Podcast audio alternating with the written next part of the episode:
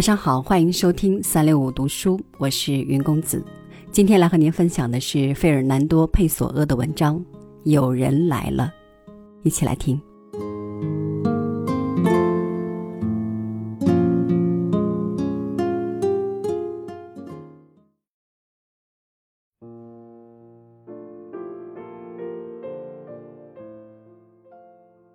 我不知道为什么，居然眼下才注意到这一点。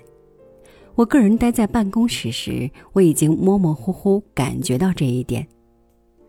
在我意识的某个部分，有一种放松下来的深度感觉，一种肺部呼吸的更加自由的感觉。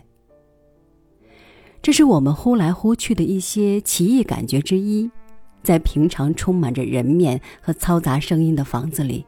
或者在属于别人的房子里，发现我们独自一人，我们突然会有一种绝对占有之感、随意之感、主人般慷慨大方之感。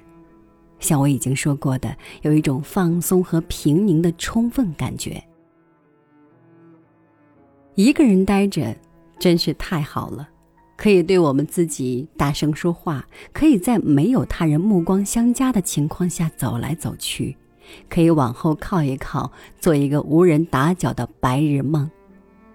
所有的房子都成了一片草地，所有的房间都是乡间别墅般宽大。所有的声音听起来都像来自别的什么地方，它们都属于一个近旁却是无关的世界。到最后，我们成了国王。这是我们所有人都追求的目标。而且是谁知道呢？比起把假金子装进他们腰包来说，也许我们当中有更多的庶民对王位的渴望更要急切。在短短的这一刻，我们是世界的实录者，靠着常规的收入而存在，活得无念，而且无忧。啊！但是楼道上响起了脚步声。不知是什么人走过来了，我发现这个人将打破我其乐融融的孤独。我没有昭告天下的王位将要被强盗们侵犯。这不是说我能够从楼道上的脚步声中辨别出来者是谁，也不是脚步声让我想起一个特别的什么人，尽管只有脚步声。但灵魂中一种神秘的直觉已经告诉我是什么人在上楼走向这里。是的，是公司里的职员之一。他停住了，在我听到的开门声中走了进来。我现在正式看见了他。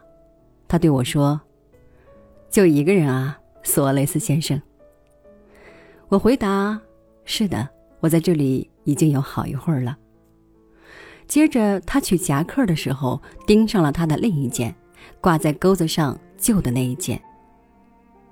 一个人在这里简直没意思透了，索厄雷斯先生。是的，是没意思透了。他已经穿上了他那件旧夹克，走向他的办公桌，又说：“肯定搞得你想要打瞌睡了吧？”是的，确实是想要打瞌睡了。